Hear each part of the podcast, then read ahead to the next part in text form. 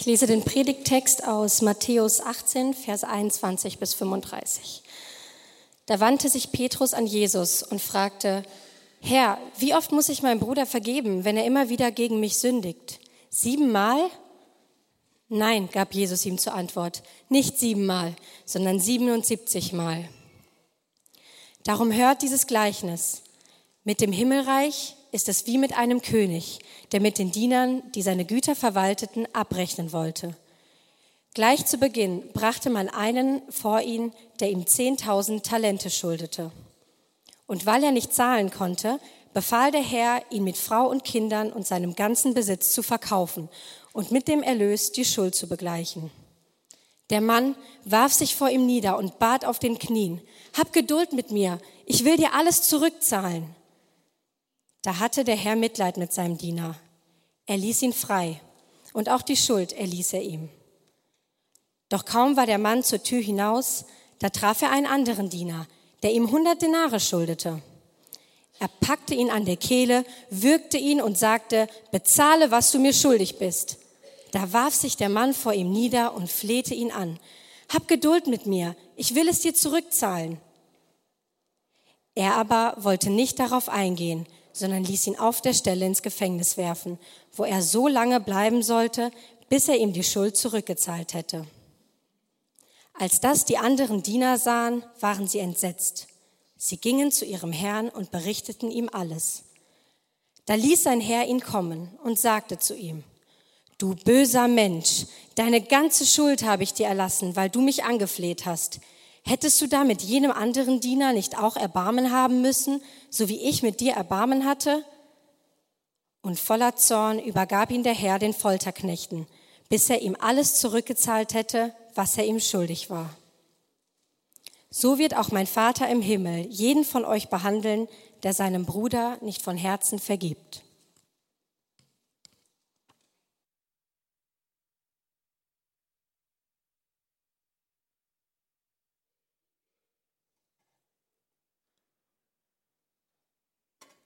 Mein Predigtitel heute Morgen lautet Grenzenlos vergeben, wie ist das möglich?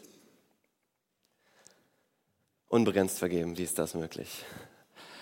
Stell dir vor, du hast ein Auto. Ich denke, für viele von euch ist das äh, Realität. Ihr besitzt ein Auto. Für mich ist das nach wie vor eine Wunschvorstellung. Aber jetzt stell dir einfach mal vor, du hast ein Auto und jemand aus der Gemeinde hier kommt auf dich zu und sagt, du, ähm, ich habe eine Frage. Wäre das vielleicht möglich, dass ich ähm, in nächster Zeit so dein Auto einige Male ausleihen könnte? Und du bist ja Christ und netter Mensch noch dazu und sagst natürlich, klar, kein Problem, ich leite gerne mein Auto aus. Du hast gesagt, in nächster Zeit, welchen Zeitraum meinst du denn so ungefähr? Und dann sagt die Person dir gegenüber einfach, äh, ja, so die nächsten 30, 40 Jahre. Das, oder sagen wir einfach mal, bis ich sterbe. Ist das, ist das okay? Einfach bis ich sterbe, dass du mir vielleicht auf das dein Auto leist. Äh, und dann stehst du da und weißt nicht genau, was du antworten sollst, weil das ist eine ganz komische Frage, oder? Also, das ist etwas, was wir wahrscheinlich keine Menschen fragen. Äh, diese Frage würden wir keinen Menschen so stellen, dass wir bis zum Lebensende etwas immer wieder von ihm ausleihen können, vor allem nicht ein Auto.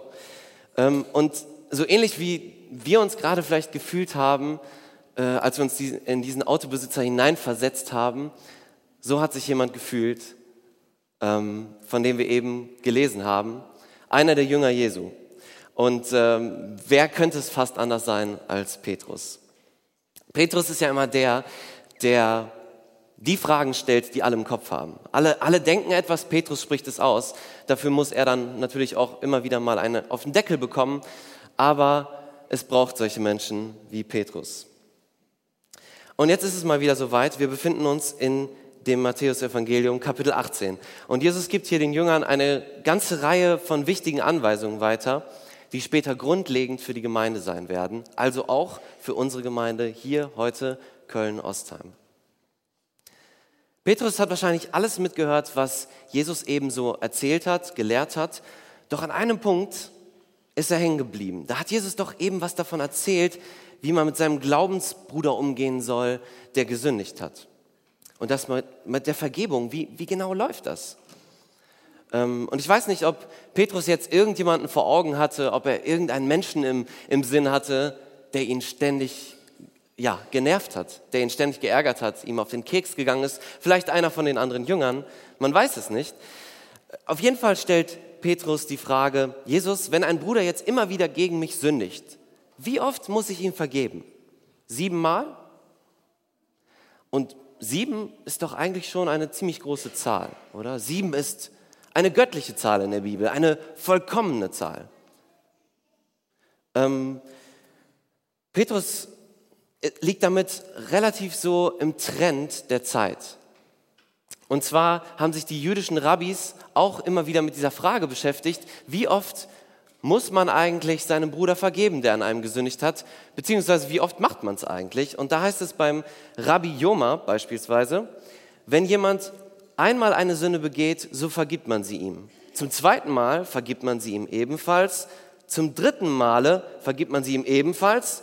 Zum vierten Male vergibt man sie ihm nicht mehr. Also ist Petrus doch eigentlich schon ziemlich großzügig, oder? Er schlägt fast die doppelte Anzahl von, drei, äh, von viermal vor. Jesus, kann ich grünes Licht bekommen? So siebenmal ist das so das Maximum? Es geht mir ja auch nicht um irgendeinen Menschen, der mir etwas antut, sondern um meinen Bruder, der direkt gegen mich sündigt.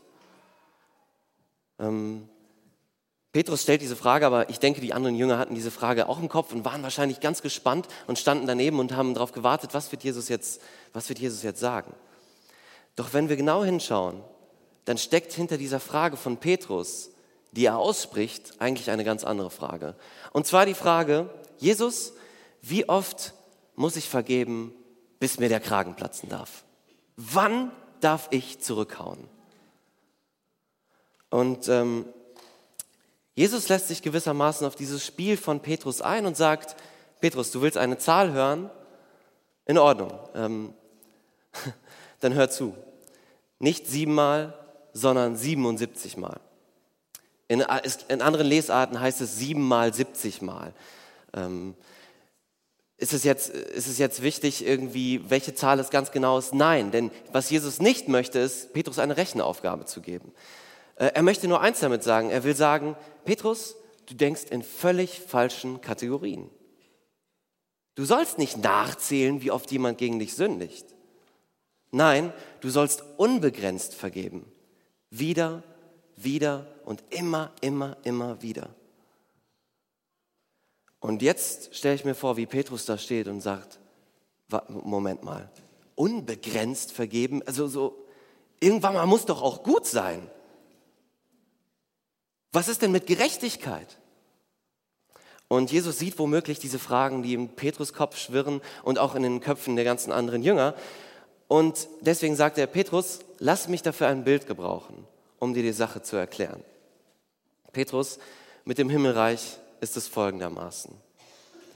Stell dir vor, da ist ein König und er hat seine Diener und seinen ganzen Besitz zu verwalten. Und jetzt ist es soweit, der Kassensturz steht an. Wie sehen die Fakten aus? Wer hat wie viel Umsatz gemacht? Und dann ist da dieser eine Diener, der hat wahrscheinlich den schwersten Gang seines Lebens ins Büro von seinem Chef. Warum? Weil das so ein schlimmer, tyrannischer Chef ist? Nein, sondern weil der Diener ganz genau weiß, er hat so ziemlich versagt. Er hat es richtig verbockt und ähm, er ahnt schon, ich, dass, dass er wohl Schulden hat. Ähm, und jetzt kommt die Stunde der Wahrheit. Der Chef nennt die klaren Fakten. Schlechte Nachrichten, sagt er, du hast Schulden, hohe Schulden, besser gesagt immens hohe Schulden. Es sind 10.000 Talente. Umgerechnet auf die heutige Währung jetzt hier in Deutschland sind das ungefähr, also liegt die Summe im Millionen, wenn nicht sogar im Milliardenbereich. Für ein einziges Talent hätte ein Arbeiter damals circa, also mit einem Durchschnittslohn, circa 20 Jahre arbeiten müssen. Äh, und das jetzt mal 10.000 ist, ist eine relativ hohe Summe. Und der Chef sagt, es gibt nur noch eine Lösung. Ich verkaufe dich, deine Frau, deine Kinder und alles, was du hast, als Sklaven und dann kann die Schuld beglichen werden. Und das war eine nicht unübliche Praxis damals. Aber der Diener verfällt in Panik und er sagt, was? Nein, nein ich, ich, hab Geduld mit mir. Ich, ich werde alles zurückzahlen. Das ist natürlich völliger Quatsch. Also niemals wird er die ganze Schuld abbezahlen können. Er wird es vielleicht schaffen, ein Tausendstel von der Schuld abzuarbeiten, mehr nicht. Also was der Diener hier macht, das, das hat nichts mehr mit logischem Argumentieren zu tun. Es ist einfach nur ein emotionaler Verzweiflungsschrei nach Gnade. Aber es passiert etwas Verblüffendes. Dieser emotionale Verzweiflungsschrei lässt den König nicht kalt. Er wird von Mitleid ergriffen und er sagt, weißt du was, du bist frei. Ich erlasse dir alle deine Schuld. Dein Schuldenkonto steht bei null. Geh, du darfst rausgehen. Was? Wie? Auf null? Ich stelle mir vor, dass der Diener das erstmal gar nicht begreifen konnte. Und ich glaube nicht, dass er den, zur Tür rausgegangen ist, sondern dass er wahrscheinlich rausgetanzt ist, weil er es nicht fassen konnte. Ich meine, im Lotto zu gewinnen, das ist eine super Sache, aber das hier ist nochmal eine ganz andere Nummer dass man spürt, dass so ein Schuldenberg, jeder, der mal finanzielle Schulden hatte, kann das, glaube ich, irgendwie nachfühlen. So, es ist, wenn das weg ist, es ist ein wunderbares, erleichterndes Gefühl. Und ja, dieser Diener tanzt wahrscheinlich aus der Tür. Und die Jünger haben schon wahrscheinlich verstanden, worauf Jesus hinaus will. Fast immer, wenn Jesus Gleichnisse gebraucht und ein König daran vorkommt, symbolisiert dieser König in irgendeiner Art und Weise Gott. Ähm, und der Diener, Wofür steht der Diener hier? Er steht für Petrus, für Jakobus, für Johannes, für dich und für mich. Und Jesus sagt hier, ich bin ein Gott der grenzenlosen Vergebung. Der Schuldenberg, den du bei mir hast, der ist riesig. Du kannst ihn nicht abbezahlen. Niemals könntest du ihn abbezahlen. Aber wer mich um Gnade bittet, der wird Gnade empfangen. Das ist die erste Botschaft hier. Aber leider ist die Geschichte an diesem Punkt noch nicht vorbei. Es wäre ein schönes Happy End, aber nein, Jesus fährt fort. Jetzt kommt dieser Diener, der gerade eben diesen Schuldenberg vergeben bekommen hat, aus der Tür heraus und da sieht er einen Kollegen. Und warte mal, dieser Kollege, der schuldet mir doch noch etwas. Oh ja, und zwar nichts Geringeres als 100 Denare. Gut, ist nicht wenig, nur im Vergleich zu 10.000 Talenten ein absoluter Witz. Die 10.000 Talente aus den Augen, aus dem Sinn. Und der Diener ist ein Mensch mit ausgeprägtem Sinn für Gerechtigkeit. Oh ja, Gerechtigkeit ist ihm auf einmal sehr wichtig. Und er packt seinen Schuldner an die Kehle und sagt ihm, bezahl du mir alles, was du mir schuldig bist. Jetzt. Ähm, wie reagiert dieser Schuldner? Genauso wie, wie, wie, wie sein Gegenüber eben noch. Äh, nein, äh, hab, hab, hab Geduld, ich werde alles abbezahlen. Und das Kuriose ist, in, in diesem Fall wäre es ja vielleicht sogar realistisch. Er könnte es vielleicht sogar in einiger Zeit abbezahlen. Aber der Diener sagt, nee, nee, Freundchen, so nicht mit mir. Und er lässt ihn ins Gefängnis werfen. Dort soll er so lange bleiben, bis die ganze Schuld abbezahlt ist. Petrus hört es, die Jünger hören es und wir alle hören es und denken uns wahrscheinlich dasselbe. Hat dieser Mann eigentlich noch alle Latten am Zaun? Ist der noch ganz klar bei Verstand? Ihm ist gerade einfach mal die größte Schuld vergeben worden. Und jetzt kommt er und kann nicht diese kleine Schuld gut sein lassen erstmal? Das ist absurd. Aber leider verstehen wir alle auch in diesem Moment, dass das nicht irgendein Mann ist in dieser Geschichte, sondern dass wir das manchmal sind. Ja, vielleicht sind wir manchmal mit Verlaub, diese Volltrottel. Jesus erzählt weiter. Der Diener bleibt nicht unbeobachtet. Andere Diener sehen, was da vor sich geht. Und äh, sie sind entsetzt, heißt es wortwörtlich. Sie sehen das und können ihren Augen nicht trauen. Und sie gehen zum König und berichten ihm, welcher Wahnsinn sich da draußen gerade abgespielt hat. Er ruft seinen, und der König ruft seinen Diener sofort zu sich. Er zitiert ihn wieder in sein Büro und sagt, du böser Mensch, deine ganze Schuld habe ich dir erlassen, weil du mich angefleht hast. Hättest du da nicht mit jedem anderen Diener auch Erbarmen haben müssen, so wie ich mit dir Erbarmen hatte? Und der Diener antwortet nicht mehr. Die Strafe folgt. Der König ruft die Folterknechte, die ihn ins Gefängnis werfen. Dort soll er bleiben, bis er seine ganze Schuld abbezahlt hat. Also bis zu seinem Tod. Und dann sagt Jesus einen bemerkenswerten Satz, in Vers 35. So wird auch mein Vater im Himmel jeden von euch behandeln, der seinem Bruder nicht von Herzen vergibt. Das ist ein relativ schockierender Satz. Gott sagt, du forderst Recht von deinem Mitmenschen, in Ordnung, aber dann fordere ich auch das Recht von dir. Wenn ich dir vergebe, dann erwarte ich von dir, dass du ganz genauso auch deinem Bruder, deiner Schwester vergibst. Und zwar wie? Als runtergesagte Floskel? Nein, es heißt hier im Text von Herzen. Und denken wir nochmal an den Anfang zurück jetzt.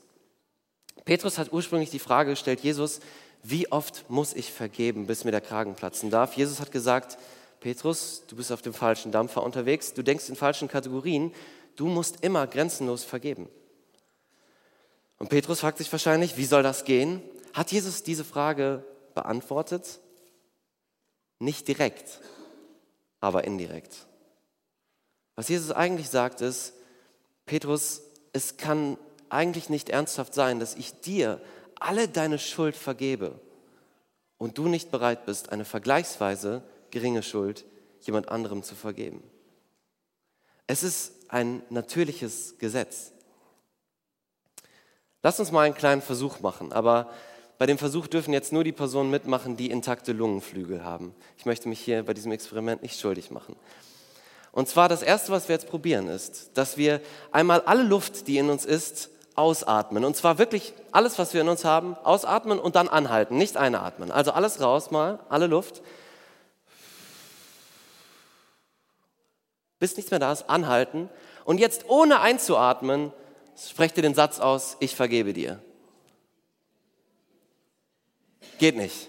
Ist physikalisch unmöglich. So, jetzt machen wir mal das Gegenteilige. Ja, jetzt atmen wir mal ganz viel Luft ein. Und zwar atmet mal ein und auch dann bleibt ihr stehen, ja? Wenn, ihr, wenn die Lunge voll ist. Atmet ein, atmet ein und haltet an. Und noch einen Moment warten. Oh, ja. Bevor ich sagen konnte, ich vergebe dir, lassen die Ersten schon die Luft raus. Und genauso ist das auch mit der Vergebung. Wenn wir die Vergebung Gottes einatmen, dann kann es gar nicht anders sein, dass wir auch anderen vergeben, dass wir Vergebung ausatmen. Es ist ein natürliches Gesetz. Wenn wir aber diese Vergebung Gottes nicht einatmen, wenn wir, wenn wir sie nicht empfangen, dann können schon kleinste Dinge, die der andere uns antut, eine zu große Herausforderung sein für uns, sie ihm zu vergeben.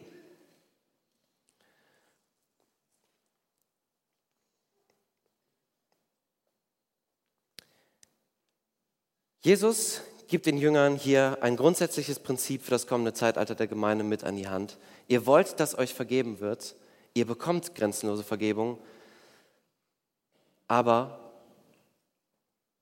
ihr sollt auch vergeben. Habt ihr schon mal etwas genauer darüber nachgedacht, was wir beten, wenn wir das Vaterunser sprechen? Wir sagen, und vergib uns unsere Schuld. Wie geht's weiter? Wie auch wir vergeben unsere Schuldigern. Wir sagen das im Vater unser. Aber ich will uns mal fragen, wann haben wir das das letzte Mal in einem persönlichen Gebet auch so ausgesprochen? Also wann haben wir das letzte Mal zu Gott gesagt, Gott, weißt du, die Person XY, die hat mich schon wieder mit dem, was sie gesagt hat, wirklich sehr verletzt. Aber ich will vergeben, weil du mir vergeben hast. Oder Gott, der, ja, wenn du, wenn du vielleicht Kinder hast, ja, dann sagst du vielleicht, Gott, äh, der Stachel sitzt tief, weil meine Tochter mich mit ihren Worten wieder so verletzt hat, aber ich will ihr vergeben, weil du mir vergeben hast. Wisst ihr, ich muss euch ganz ehrlich sagen, dass diese Predigt mir heute Morgen noch ziemlich leicht fällt. Klar haben auch schon Menschen irgendwie mal gegen mich gesündigt, keine Frage. Das, es gibt keinen Menschen, gegen den noch nicht gesündigt wurde. Aber ich habe das Gefühl, da war noch nicht dieser große Hammer dabei, der mich erschlagen hat. Aber ich will bereit sein, bereit für diesen Moment, in dem ich so vergeben muss. Und klar, schießt jetzt dem einen oder anderen von uns vielleicht die Frage durch den Kopf, okay, Jonathan, du hast jetzt eben noch von relativ harmlosen Beispielen gesprochen. Was ist denn, wenn ich einem Mörder vergeben muss? Oder einem Vergewaltiger? Dem soll ich auch einfach so vergeben, oder was? Und die befreiende Nachricht ist, ja, wenn Jesus dir vergeben hat, dann kannst du auch einem Mörder oder einem Vergewaltiger vergeben. Ist es schwer? Ich glaube, es gibt keine Worte dafür, wie schwer es ist, solch eine Sache zu vergeben. Es ist sicherlich auch ein langer Prozess. Aber ist es möglich? Ja. Jesus macht uns Hoffnung, dass es möglich ist, so etwas zu vergeben. Und warum spreche ich in diesem Zusammenhang von Hoffnung? Naja, weil wir alle wissen doch, dass es in der Realität so aussieht. Wer ist der, der am meisten leidet? Es ist doch irgendwie derjenige, der nicht vergeben kann. Er legt die ganze Macht eigentlich in die Hände von der Person, die ihm etwas Schlimmes angetan hat. Vergeben zu können heißt, befreit zu werden. Es heißt ja auch nicht umsonst, vergeben ist wie eine Geisel freizulassen und dann zu bemerken, dass man selber diese Geisel war. Und Jesus weiß um diese Tatsache. Und deswegen möchte ich dich ermutigen, lass dir von niemandem einreden, dass es Dinge im Leben gäbe, die du nicht vergeben könntest. Ich glaube, das ist etwas relativ Populäres heutzutage, dass man sagt, okay, man, man vergibt echt viel, aber alles kann man nicht vergeben. Und auch wenn es dann immer wieder passiert, das kann man nicht vergeben. Ich möchte dich aber ermutigen, dass du dir von Jesus heute etwas anderes sagen lässt. Nicht von mir, sondern von Jesus. Denn dass man nicht vergeben könnte, ist schlicht und ergreifend eine Lüge. Es mag die Wahrheit sein für Menschen, die Gott nicht kennen. Und es mag auch sein, dass während dem Kampf des Vergebens man denkt, dass man es nie schaffen würde, der anderen Person zu vergeben.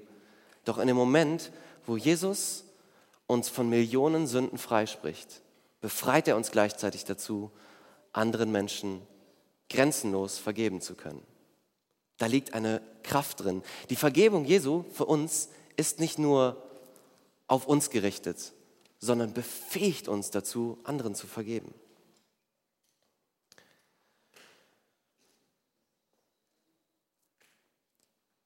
Wenn du es merkst, dass du es nicht schaffst, einer anderen Person zu vergeben, dann möchte ich dich echt ermutigen heute Morgen, nimm seelsorgerische Hilfe in Anspruch. Das ist keine Schande oder etwas Peinliches, sondern das ist etwas, was wir alle brauchen. Und ähm, wenn du das spürst, dass dich das heute so bewegt, dann komm direkt nach dem Gottesdienst nach vorne. Wir werden hier sein ähm, sucht die Gespräche mit irgendwelchen Geschwistern hier in der Gemeinde und versucht das gemeinsam aufzuarbeiten mit dem Ziel der Vergebung. Ähm und ja, es gibt einen Hunger und einen Durst nach Gerechtigkeit und Gott wird auch Gerechtigkeit walten lassen. Wenn ein Mensch seine Schuld vor Gott nicht bereinigt hat, dann wird ihm Gerechtigkeit für das widerfahren, was er getan hat. Doch das ist Gottes Sache. Gott ist der Richter.